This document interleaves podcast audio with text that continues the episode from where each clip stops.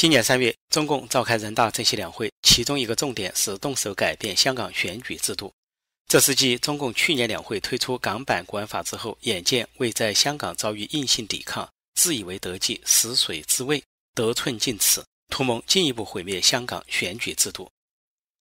中共港澳办主任夏宝龙发表言论，抛出“爱国者治港”以取代“港人治港”，并定义五种不爱国。攻击中央政府公开宣扬港独，在国际上唱衰国家和香港，祈求外国对华对港制裁，触犯香港国安法。意思就是不得批评中共当局，不得有多元化主张，不得让外界听到对共产中国的批评之声，不得赞成国际上声援港人、谴责中共的举动，以及不得违反那个包罗万象并由中共任意认定的所谓港版国安法。说白了，夏宝龙所谓爱国就是爱党，所谓爱国者就是亲共分子。说穿了，夏宝龙口中的爱国者是为叛国者。因为国家是由人民组成，牺牲人民权利而取悦统治阶层，就是反人民，也就是反国家。剥夺民众选举权和被选举权，就是背叛民主，也就是背叛国家。夏宝龙说：“一个人如果声称拥护‘一国两制’，却反对‘一国两制’的创立者和领导者，那岂不是自相矛盾？”好一个自相矛盾，指的就是习近平、夏宝龙等人。试想，邓小平是一国两制的创立者，赵紫阳是一国两制的领导者，习近平、夏宝龙等人背弃中英联合声明，砸烂一国两制，毁弃邓小平、赵紫阳等人五十年不变的承诺，岂不正是反对邓小平和赵紫阳、反对一国两制的创立者和领导者？而夏宝龙近期的言论更是直接否定了邓小平。一方面，夏宝龙引用邓小平的论述，爱国者的标准是。尊重自己民族，诚心诚意拥护祖国恢复行使香港的主权，不损害香港的繁荣和稳定。但另一方面，夏宝龙却隐瞒邓小平论述的下文。只要具备这些条件，不管他们相信资本主义，还是相信封建主义，甚至相信奴隶主义，都是爱国者。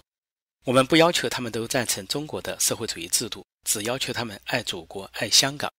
习近平、夏宝龙和中共当局今日强调的。并让香港亲共分子鹦鹉学舌的，竟是拥护社会主义制度，并以此作为爱国者的条件，明明白白就是对邓小平的背叛。邓小平还论述到：“港人治港不会变，由香港人推选出来管理香港的人，由中央政府委任，而不是由北京派出。选择这种人，左翼的当然要有，尽量少些；也要有点右的人，最好多选些中间的人，这样各方面人的心情会舒畅一些。”然而，对照今日中国领导人习近平走极左路线，用极左人物，凡事宁左勿右。夏宝龙此人就是习近平重用的极左人物之一。作为习家军人物，习近平的亲信和心腹。前几年，夏宝龙主政浙江，大肆拆毁教堂和十字架，疯狂摧毁宗教，大规模迫害基督徒或天主教徒。夏宝龙的极左表现深得习近平赏识，于是调任港澳办主任。用落后内地的极左手段到文明之地香港去施展。按照邓小平的定义，夏宝龙就是损害香港繁荣与稳定的罪人，不仅不是爱国者，十足就是叛国贼。由此也可见人治的可怕。如果邓小平时代中国就有法治，把邓小平当年的承诺以及中英联合声明法治化的固定下来，京港两地都遵守之，岂会有日后京港两地没事找事和愈演愈烈的冲突？正因为是人质，换人就换了承诺。习近平需要准备着，今天的习近平可以背叛昨天的邓小平，那么明天的中共领导人也可以背叛今天的习近平。